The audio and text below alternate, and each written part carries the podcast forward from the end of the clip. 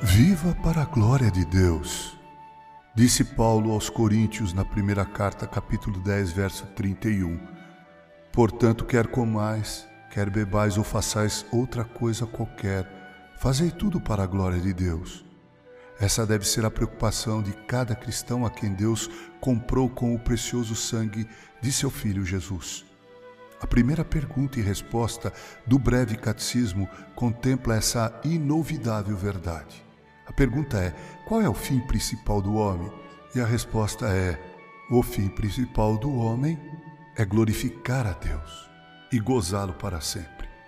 Sabe, prezado ouvinte, nem eu, nem você podemos fazer qualquer coisa para aumentar a glória de Deus ou tampouco diminuí-la.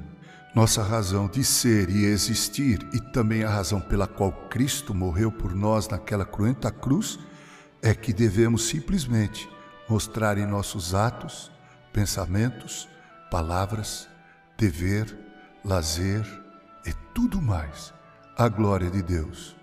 A pergunta que todo cristão deve fazer a si mesmo constantemente é: Isso glorifica a Deus? Sua glória se manifesta aqui?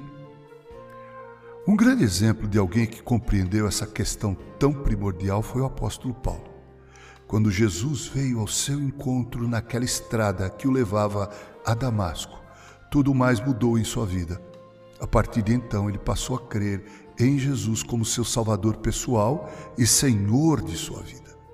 Não deixou de fazer tendas, não abandonou sua família. Em outras palavras, transformou tudo o que fazia e possuía seus relacionamentos e sentimentos, tudo para a glória de Deus. Muitos negros na África só descobriram que eram negros depois que conheceram o notável missionário David Livingstone. Mas não foi só isso que eles descobriram com esse homem cujo coração ficou enterrado ali na Rodésia. Com esse notável homem que mapeou grande parte da África, continente até aqueles dias desconhecido, os africanos aprenderam que há um Deus que se importa, um Deus que age, um Deus que ama a ponto de mandar seu próprio filho para morrer no lugar de pretos, brancos, amarelos, vermelhos. Por isso, na África Negra, brilhou a glória de Deus, porque alguém ali pagou o preço de fazê-la brilhar ainda mais. Conheci alguém bem próximo a mim que negou Deus em toda a sua vida mas premido pelas circunstâncias e diante da própria morte, clamou em último brado: Meu Deus! E então expirou. Creio com tristeza que foi tarde demais.